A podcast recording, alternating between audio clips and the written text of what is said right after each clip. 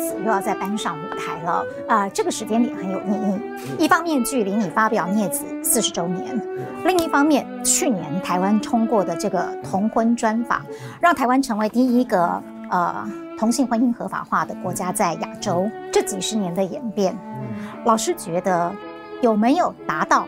或者是说更接近你在小说里面你想要去倡议或你一直都在关照的关于人的合法性的这个问题呢？那我想呃，那子回头看看，哎呀，也是很 很早以前了啊。所以那个年代的确跟现在那个社会的氛围，整个对同志这个议题，呃，那时候很保守嘛，呃，几乎可以说是个禁忌。那我我对于那个文学创作好像有这么一个信念啊，我觉得文学写的是不外乎人性、人情啊，我想尤其小说，嗯，呃，同志或者说我们的孽子啊，他们也是人性、呃，人情，呃，我跟其他异性恋他们一样的，同志是少数人啊，呃，不管多少数，也是人的一部分。所以我在这个大大前提之下，所以我觉得应该写写写出来。那么一个文学家要写的，那就对自己要百分之百的诚实。你心里面怎么想，你就要我让你写出来。我想的一个文学作品，嗯，不诚实的话，不会感动读者。呃，所以那时候我就写的时候就，呃，毫无禁忌的就写了。我也不没有想到社会氛围怎么样啊，呃，没想到这本书的慢慢慢慢的它的影响力就扩散出去了。当然，写从事的这个议题在台湾来说吧，也不是第一次啊。不过这大概这本东西，呃，是比较严肃的来看待这个问题的，这种写人性人情嘛。所以这个情字其实是这本小说的。这个主题，我这个情字包括亲情，呃，爱情，有父子之情，有母子之情，有兄弟之情，也有恋人爱人之间的那个爱情。而且我们中国社会，台湾社会的基本上还是中国传统儒家那一套，那一套的家庭价值、家庭伦理，还是这一套。呃，其实我们无意间还是被被这种的价值观所影响，知道吗？那所以说，呃，列子他们因为社会的启示、家庭的禁忌，他们被赶出家庭，被社会遗弃。被社会遗弃以后，这一群人等于是失乐园一样，是赶出了伊甸园。他们在这个呃伊甸园外，他们要重新很艰苦的想要组织，重新组织一个家，不是血缘的家，也是情感上的家。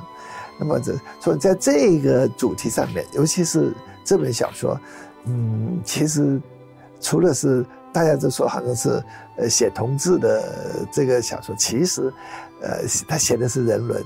嗯，老师，你现在回头看《孽子》，因为毕竟那已经是四十年前的作品。是，在四十年前的你还算是非常年轻的时候，可以写出这么成熟的小说，很多人都觉得哇。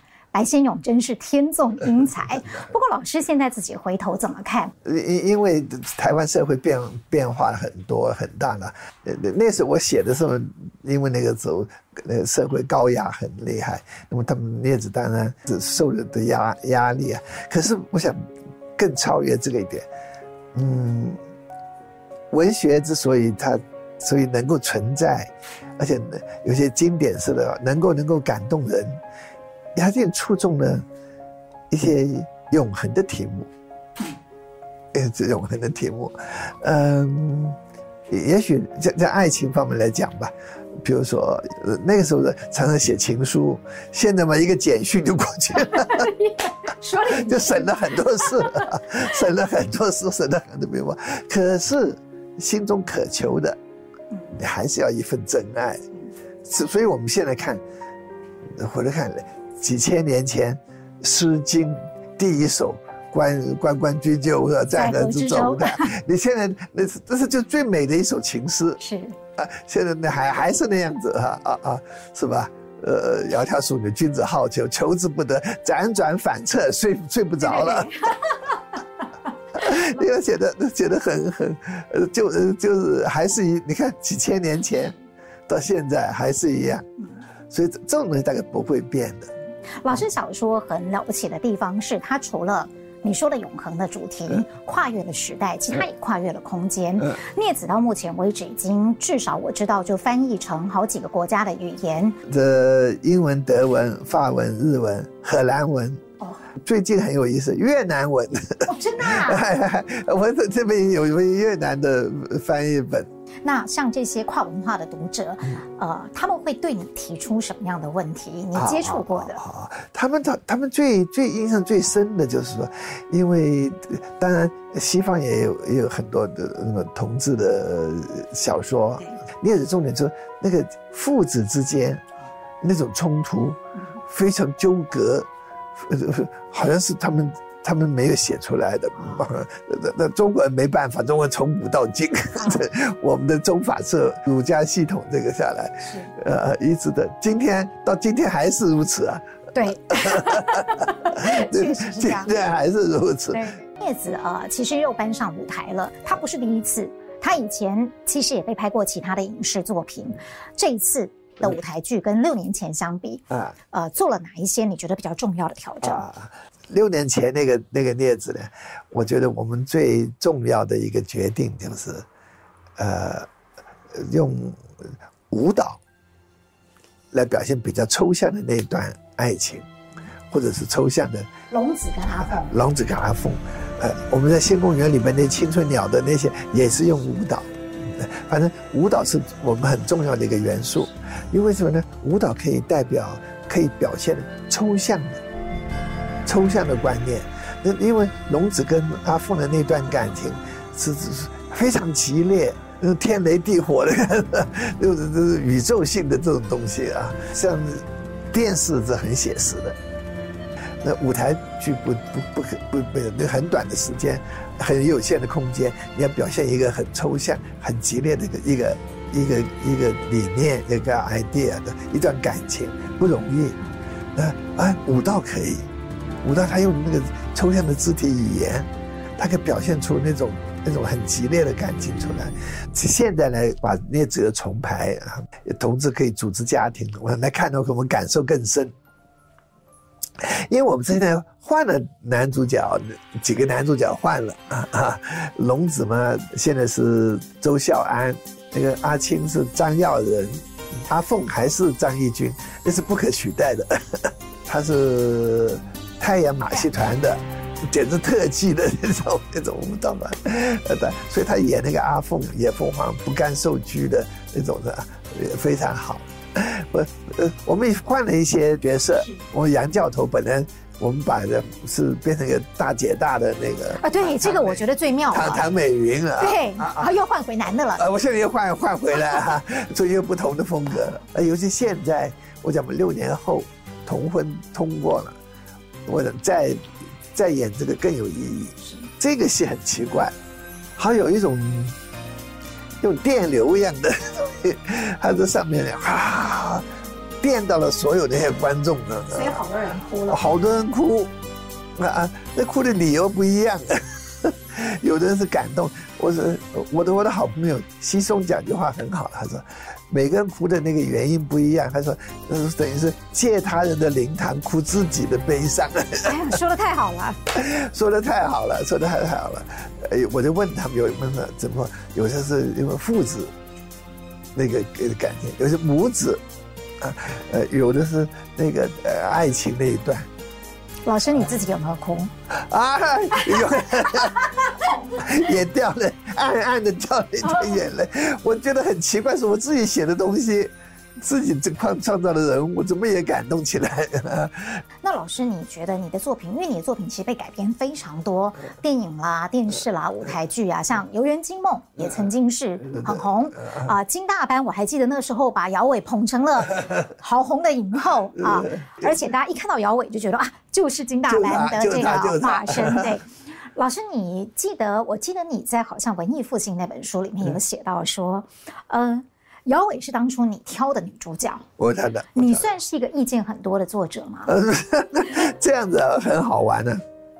我觉得电影啊，还有这些表演艺术，如果从小说改过去，选角最要紧。哦，第一重要，这很重要。有没有符合你小说人物想要的形象？这很要紧啊！那那选角选对了，成功一半了。嗯。老师，你会不会很在意有一些很想要去呈现在文字里面，应该是形而上的东西，后来被拍得太具象，太过形而下呢？你会不会在意这一点？本来是觉得，哎呀，怎么没有？也许有的地方没有表现出我的作品来呀？我后来我我知道的是，你换了一个，换了一个 media，换了换了一个这个，就不可能跟原来的那个完全合符。不过这个精神。如果他有味道、精神合了，呃，也也就也也就行了啊，呃，嗯，所以我想这是两回事。比如说镊子吧，那个又拍这个电影、拍个电视、舞台剧，不管它成败，不会影响我的人。哦，对，当然，镊子还是一本很大的小说，还是一本小说，所以我这点想通了，就无所谓了。但其实老师。啊，虽然是个文学家，但这几年其实你跟戏剧是很接近的啊，特别是大概有二十年的时间了吧，二十年以上，你都在做你的中华文化的文艺复兴运动。那这里面很多人会去联想到的就是《牡丹亭》。牡丹亭啊，到目前为止这二十多年来，您觉得有稍微接近你想要当时起心动念的那个所谓文艺复兴的目标了吗？哎呀。我现在想起来，好像是上天有一个手推着我，就往这条路走。到最后的话，你你你就要去做，这这有意思的。那时候我也不过是十岁的时候看了一次那个牡丹梅兰芳跟于正飞的《牡丹亭》，游园惊梦看这么一则，就从那时候就十岁就接触了。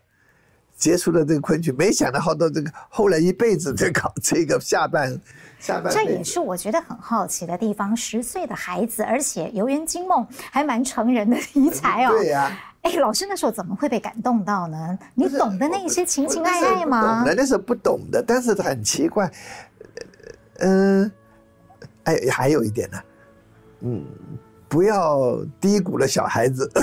是 是是。我告诉你。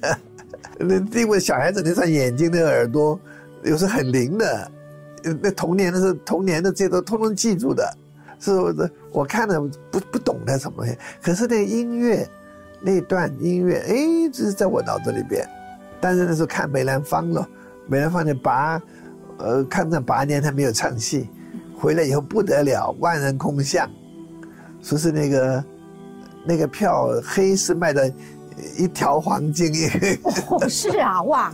到那时候那么那么那么疯狂，在上海美琪大戏院演了四天，演昆曲，刚好我看到，呃，这么多姻缘际，这么远，而且看了他演四天，我看那天刚好演《游园惊梦》，我他演别的，也许我又不就跟牡丹错过去了，是，对，他演《游园惊梦》，哎，我就有的印象，《游园惊梦》，从这个时候。慢慢慢慢，后来我就写了《游园惊梦》这篇小说。对对对对，好精彩啊！哎呀，讲小说，那也是由那边来的啊。那然后呢，又改成了话剧，改成了舞台剧。这个是节骨眼是这个地方转捩点。那里边呢，又有又有昆曲，又有京戏，所以我们第一次把京昆搬到舞台剧里边去，也是已经很很很突破的了。我们真的有两。两堂的乐队耶，在上面，哦，呃，一边是昆曲的，一边是京戏的，真讲究，真的两台的出来，所以那个场面很大，尤其是昆曲。那我们那一张哦照片都是游园的，是那个那个是女主角沈凤英。这真美，他整个那个体体态啊，整个后面那个背景是呃那个柳树，因为因为因为那个男主角叫柳梦梅嘛，像有象征性的。台北的观众跟我讲说：“哎呀，他还是看到你那个游园惊梦的话剧第一次接触到昆曲，是不是？啊，是很多人应该都是。哎，很多人都是啊，那时候昆曲的演出来，所以特很特别。你说昆曲这么古老的一个剧种，这个节奏那么缓慢，那么优雅啊！我在想说，现在这些年轻孩子都是看好莱坞的大片长大的，啊啊啊，啊！节奏那么快，好莱坞的爱情们一拍两响。这是这这这这么这么快的，就是有人看吗？有人就还质疑我。我说呢，我对昆曲有信心，因为它的美学呀、啊，这是我们中国，我想是现在的我也敢这么讲，是中国所有的表演艺术里边最高的。嗯，经过多少历代文人的投入，他的文学的底子非常深厚。嗯，因为他的唱词都是诗。所以我觉得昆曲，它美学那么高，想办法怎么把一个六百年的剧种，把它搬到现代的舞台上，让它重放光芒，这就是我们最大的挑战。老师，你啊、呃、做事情好狂热哦，跟您这个温文儒雅的样子其实不太像哎，就好像你看你。昆曲的这个过程，你看我们大家都听得目瞪口呆啊，有点像你年轻的时候，大学三年级就一股脑的跟你同学去办了现代文学，就是现代文学，那个时候也募款，然后后来也募款，募款到处募。你看你那时候才二十一二岁，你可以跟你的同学这么疯狂的就去实践这样的一个计划。我我想这个好像有一种。我们那个时代的有点有点理想主义的，但又对这就对文化真的有点使命感。嗯，呃，对不是我我我觉得真的是我们我刚刚讲的，我们整个那个中国文化的衰落，真是大家的隐痛。嗯，都很希望把文化再再再复兴起来。有了这个东西，我想就策动大家，其实埋伏在内心的这种冲动。这种意念。可是你大三的时候，那时候有想到啊文艺复兴吗？还是说你那群同学，你们就是纯粹的一个呃文学的爱好者？这那时候有是这样子，但是我那时候想的时候，希望希望有个有这个这个台湾这边吧，我们希望在台湾这边这个文学文学的走出一条新的路出来，一个新的文学，这有的。也被五四的那时候的那种新文学那种的那种启发也有的，嗯，但是老师觉得你心里面的文艺复兴跟当年的五四运动有些什么本质上的不一样？因为他们当时嘛，他们是一完全受西方影响，就要打倒传统。嗯，我们那时候传统没什么好打倒的，已 经已经是都都都跟他，所以我们我们跟他们。跟那五四不太一样，就是我们对传统那个反传统那种狂热，呃是没有了但。我们是选择性的来接受继承我们的传统，一方面当然也是西方的的刺的刺激了啊。我们都是学外文系的，还有其他也是外文系的。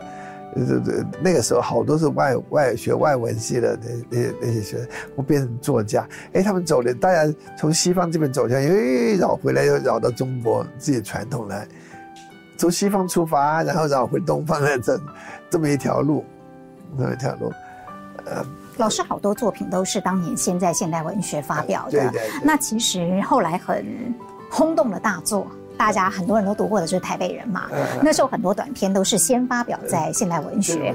那你那时候在现代文学，其实跟昆曲最有渊源的。就是很有名的《游园惊梦》。对对对对。那《游园惊梦》的女主角这个钱夫人，她就是个上流侍女嘛，对对，是一个将军的夫人。对对啊，我觉得那那个《游园惊梦》那一段，她喝醉酒那一段写的，真是非常的精彩哦。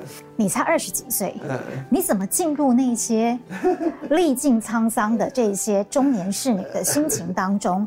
第二个就是我讲酒醉那一段了，就是你几乎就是把当时。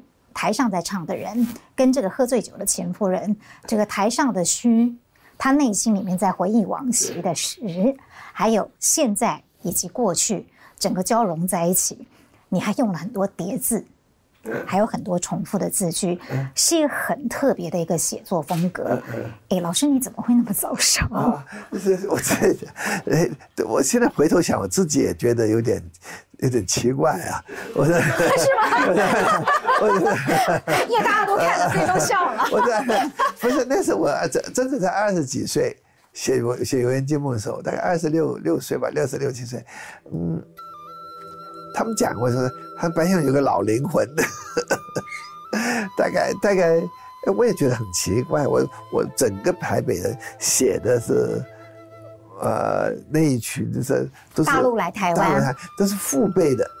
哎，对，都是中年以上，不是不是不是写我的同辈的。都是写的父辈的，他们那一代，大概我觉得，因为大家可能跟那时代跟家庭都有关系。那时候四九年的大翻转，大这种这种这种颠沛流离啊，这种东西，我无形我大概有我有些无形中都看到了父母辈的那些人，他们的他们的沧桑感，他们的那个那那种的内心的，我大概感受到。如果说这个作家有长处什么，他能够进的他的这个他写的角色的他那种内心世界去，那那那就是我想作作家的这种天生的敏感，嗯，跟观察。你看他讲讲那个，按理讲《游园惊梦》里面那个前夫人，他们的生活离我好远。其实也不会啦，因为她是将军夫人，你家也有将军夫人呐、啊。还有呢，也是的。抗战胜利以后，我们从重庆到南京，南京时候啊，第一天下了飞机，第一天，这在一个饭馆叫做马强兴，一个回呃那个清真馆，嗯，马强兴很有名的啊，他就在秦淮河旁边。啊！所以我第一次吃吃餐吃吃饭的时候，在南京时候，就是下面是秦淮河畔呢，哇！秦淮河，秦淮河啊！他们讲起秦淮河啊，什么东西啊？那我在小时候也听的一些了啊。后来当然我也去过，如果从来没看过，完全凭幻想，可能也没那么真。啊啊！呃，的确，我本人也到过那个地方。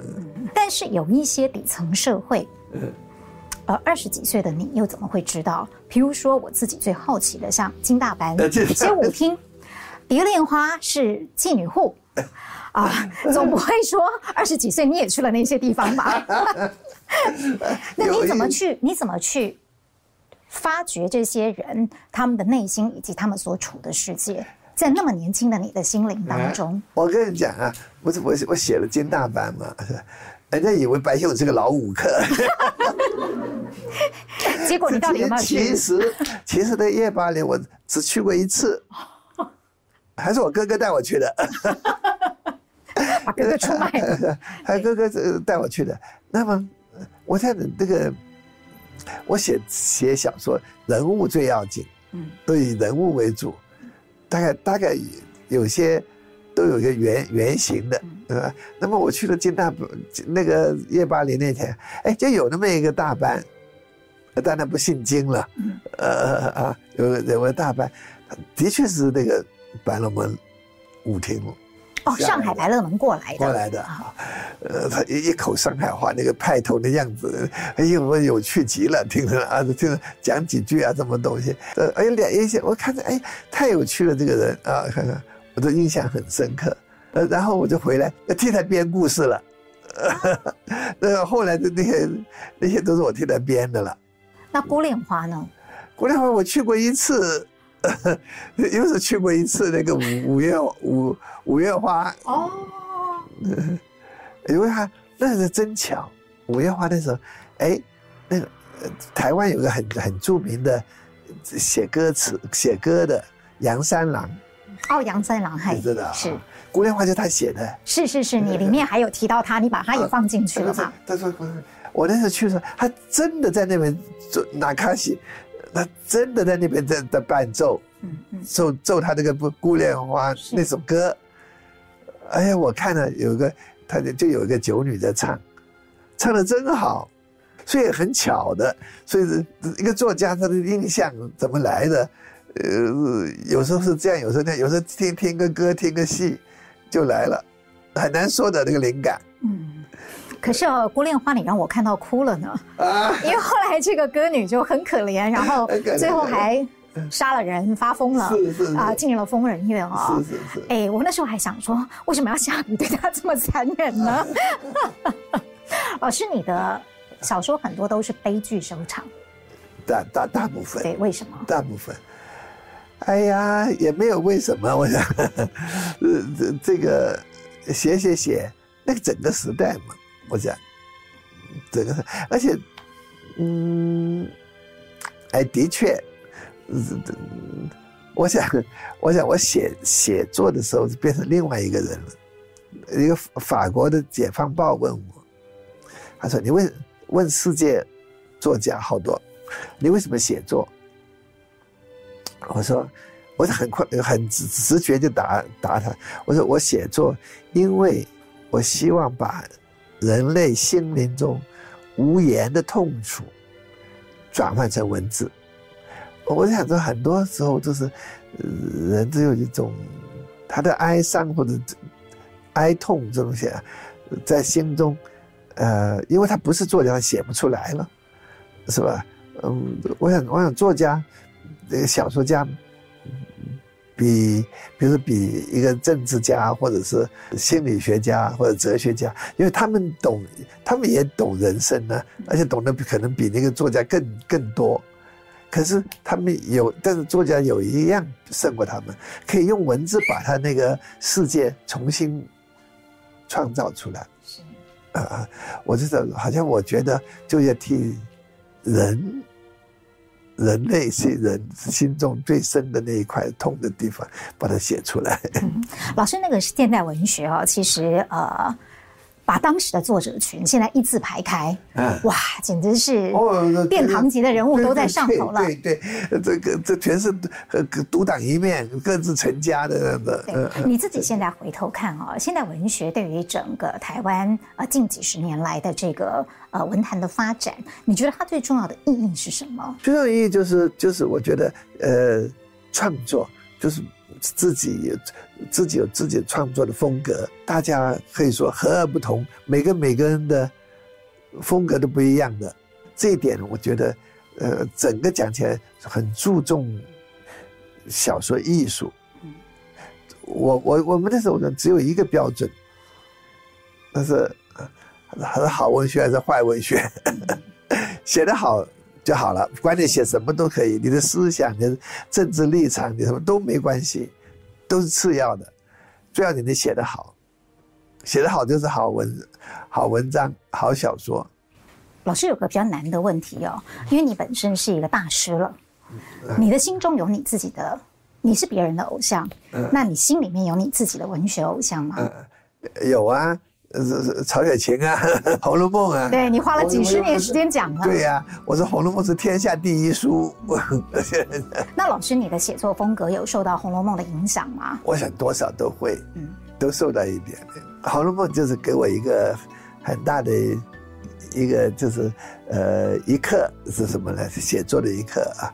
小说里边很重要的一个元素是对话，尤其中国小说以对话为。为主小说的技巧，呃，有些西方小说它是以以叙述分析，嗯，有时候好多页，十几二十页，是，而写内心生活，写东西，一直写，一直写，一直写，写很长。中国的那个不是这样子的，你看过我们我们我们从前的那些哲学，即使是哲学是哲学的或者宗教的，像哲学像道家的，像像那个嗯庄子。他都写故事，都是一个一个一个故事写写写的，是吧？像佛家的那些禅宗的那些，也是好多故事，佛家的故事，好多故事，好多故事写出来的。那么很多像那个《红楼梦》呢，它最厉害的地方，有这么多这么多角色，他一开口就活了。我说他是傻豆成兵。我讲打开一页，你看看这个人讲话，你把他名字盖的。一看哦，这个是鸳鸯，那那个是平儿，呃，这个是戏人，那个是是晴雯，呃，不会搞错的。你看每个人有他的个性，讲话多难呐、所以这个给我一个很大的教训。我想，哎，他怎么做到这个地步的？有个原则，你刚才讲到是吧？呃，讲话、对话，一定要真实。现在我们是平常怎么讲话的，怎么样的，那你就写这样子。像刘姥姥这样子的啊，你不能不能说再写一个，你你你再写个像乡下人的口气，的口气，对吧？啊，你你你不能写，你不能写一个很有文气的东西，像贾政。那他就是文绉绉的，是不是啊？就一个儒家的典型，是吧？贾母，你看他这个那那那那老太太的这种风风范，这个是她大本事，这是最大的本事。所以她她每个人物清清楚楚的。除了《红楼梦》之外，如果说要老师选出你心目当中，嗯啊。前五名的小说，前五名小说，哎，你大概会选哪几本？那我这这世界，让我们大家参考看看。我们读 我们名人书房的观众可以去看的。呃，那样子的世界性的，对世界性的来讲，我第一本叫《红楼梦》。好，好，第一本，第一名，第一名《红楼梦》。好，第二名呢？那是我个人的啦。是。第二名我要选那个。呃，都都是托也夫斯基的，呃，这个呃，卡拉卡拉马佐夫兄弟们哦，卡拉马佐夫兄弟们，那么那么那么，现在不大有人看这本东西，很重的，很沉重的。对，我也没看完。啊啊，啊，那很了不起。他那个那个那个那个东西啊，那那第三本的话，我会选，可能可能战争与和平。托尔斯泰，呃，那本大东西。是，呃，第第第四本，我我可能选那个，呃，法国小说，法国的那个，呃，普鲁斯特的《追忆似水追忆似水年华》那本那也是大的，呃，第五本呢，我会选美国美国作家的。福克纳的声音，声音与愤怒，啊，The Sound and Fury，啊，大概是，大概我是这样排吧，这是这是我个人的。是老师心目中的经典。呃，我我我觉得这几本东西都是经典。嗯，老师，我记得你在有一次当这个文学评审的时候啊，呃，后来你说啊，有一些感触，因为觉得参赛者虽然可能也有创作的热情，可是。却觉得好像他们经典读的不多，你是怎么看出来的？呃，我我我我在想啊，这所谓经典，一定是经过时间的考验的。嗯，但世世代代，比如他有有一百年或者五十年，我说啊，那不同的世代在看这本书，看这小说也好，诗也好，一定有他，嗯，当时那一代的。感受还是对他有意义的，每次有新的意义发现，所以它是不朽的嘛。是，这这是它是穿破时时间的，不因为不因为客观的社会的形态改变而失去它的价值。有的小说，也许在写当时的社会很热闹，很很那个些，后来社会一改变了，那没有那回事了，嗯嗯，就觉得它过时。那老师，因为。名人书房是个阅读节目嘛？对，啊、那我们今天既然访问了你，啊、所以呢，就要用比较简单的几句话啊来形容阅读的话。啊，老师你会怎么说？我想阅读啊，就是增加你人生、增加你生命的厚度。嗯，读一本书，它有一就是一层，再读一本又一层。啊、我想的呢，所以我们说有底子厚，底子厚，那就是因为你读了很多，读了很多书。读的是读书不不拘一格，啊，不拘一格。我当然讲了几个大经典，那你看的最好。即使你没有看过那些，我有好的书也多看，多阅读。尤其是我们我们现在我们中国人的，我们真的是个诗的民族，嗯，我们的诗了不得，这个这个诗的文字美到极点。所以我现在我想呢，我呢多看看我们的唐诗啊、宋词啊这些，我想对人的对文字、对人的那个感感受，都有很大帮助。是，那近代或当代的作家里面有没有老师你自己啊心里头比较偏爱或者是看重的？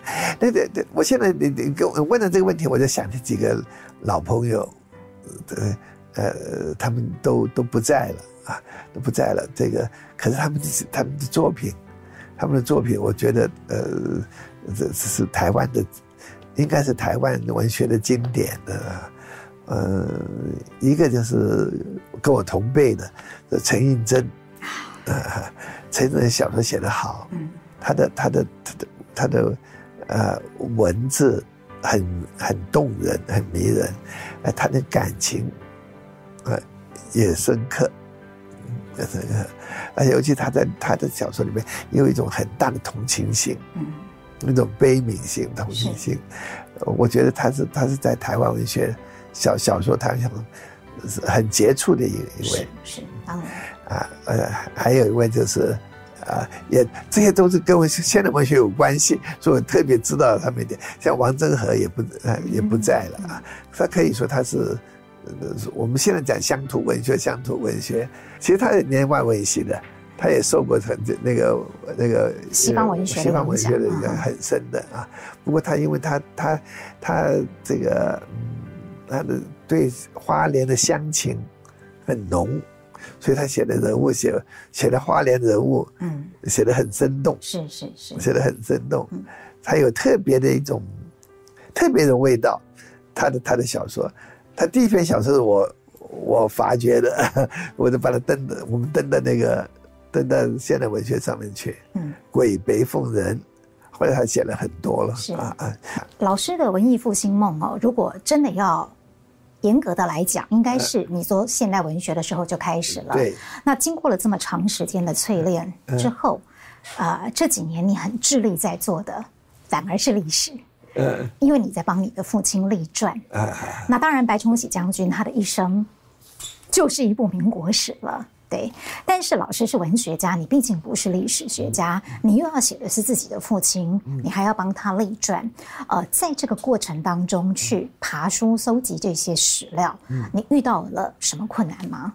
困难的，因为我我我自己我自己不不是学历史的，那么我对历史很感兴趣，嗯，尤其民国史，因为我我想因为家庭的关系，父亲那些那些人物。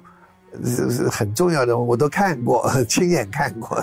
但是呢，这个不足以要要写历史的时候，历史历史写的就是要有，呃，要有真它的真实性。对，而且你你要去发掘当时的真实性，你要看要对比很多文献、对资料。所以我其实我起心要替父亲立传，嗯，是很多年了。嗯，可是老师，你动手写的时候哦，因为就像你讲的，历史是，呃，比较在乎的是事实的还原，但是文学家有时候讲究的是一个美感。美感。你一个文学家在写历史，嗯，然后又要兼顾他的文学性的时候，你有没有一些为难之处？有有，当然为难之处，因为因为历史的叙述跟文学，文学是美文，对。历史要真实，但历史的你你写的这个那个文笔也要好了，也要流传。又又说，其实我们中国有个传统的文史不分的啊，也对啦。是是啊，《史记》都是最好的文学，有时写的也也呃也有点动感情的时候，写的我父亲啊，他的遭遇啊，他什么东西啊，我也也投进去。更主观，或者我说，有人问我说：“哎，你你写这个不是替你父亲讲话吗？替你父亲写传吗？”我说：“我不替我父亲讲话，谁替我父亲讲话？” 是啊，是吧？啊，历史是没错，讲真实的，讲讲讲客观，但是不免有你这个作者的主观意见在里头，一定的。但是这个史史实，你不能随便改动。这个你的看法，你的、你的、你的史观，呃，可能各自各自不一样，呃，是吧？嗯。老师，这段过程哦很漫长，呃，你在不管是收集这些资料，或进行一些采访，或在写作的过程当中，他有重塑你的父亲在你心中的形象吗？有的，有的，对对，因为我我其实我真只是因为我我我对我父亲的了解，那他是我他是我父亲，在我在家里面记着他，那他是另外一回事，他他他是他是统领百万大军的时候，呃，那又是另外一回事。也是另外一个人了，所以我父亲对我来讲就有好几个好几个形象。那他家里面他律己慎言，那当然对别人要求他也严了，就就念书，我们 背书，念盯盯着念盯着念，要我们他最最最注重的是教育，就是。那后来我才发觉，原来他在他在大中国大陆的时候，呃他。但他这个新好几年大好几年学校，中学、小学、大学，他建立的，他有有时候他捐款，有时候他这样捐的。后来我发觉，原来原来在广西，这我在念的小学叫中山小学、中山中学，啊，后来我前几年我又回去，我中那个小学、中学啊，他们的很欢迎我去啊，是啊，那学校，后来他们把他笑死，啊啊。原来我父亲是开头是是董事长，原来在那个那个中山中山小学呢是纪念孙中山的一个学校，我父亲那时候在大概治治理广西吧，所以他他对这个教育很重重视，这东西慢慢慢慢发觉，我我发现好多事情，所以所以我在在写传记的时候，他真正真正的一步一步更认识我父亲。他除了呃父亲与民国中间还有这个写二二八的，那接下来您还有一本。是白崇禧与蒋介石了，对的，刚刚写完，哎呀，这一本也写了几年，因为我觉得好像我父亲父亲民国把我父亲一生也是概略的，没有没有太仔详细。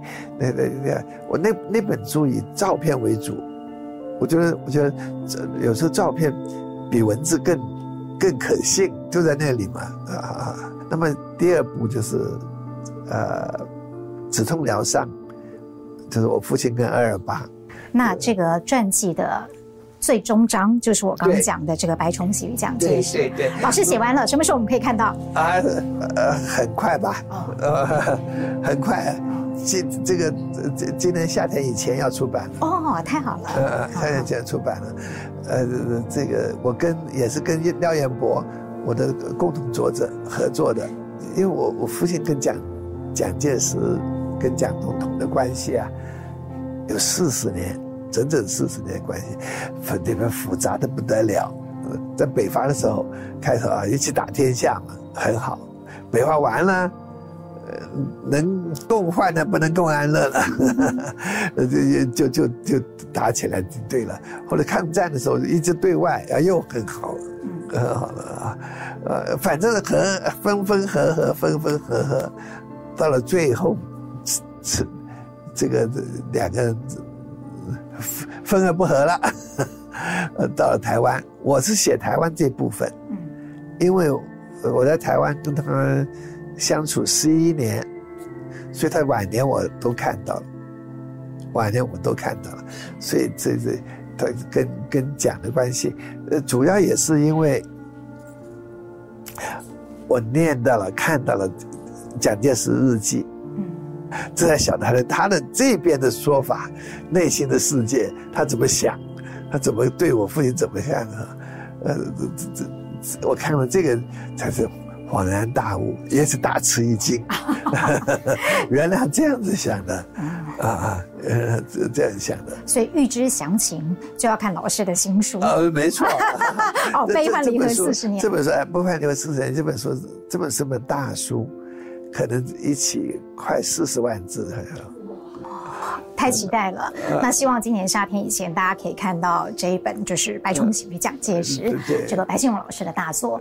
那老师，接下来你还有创作计划吗？创作计划很多，要写要写出来才算。呃，心里面一直有好多故事，还有是，所以你还会一直持续不断的写下去。没错，没错。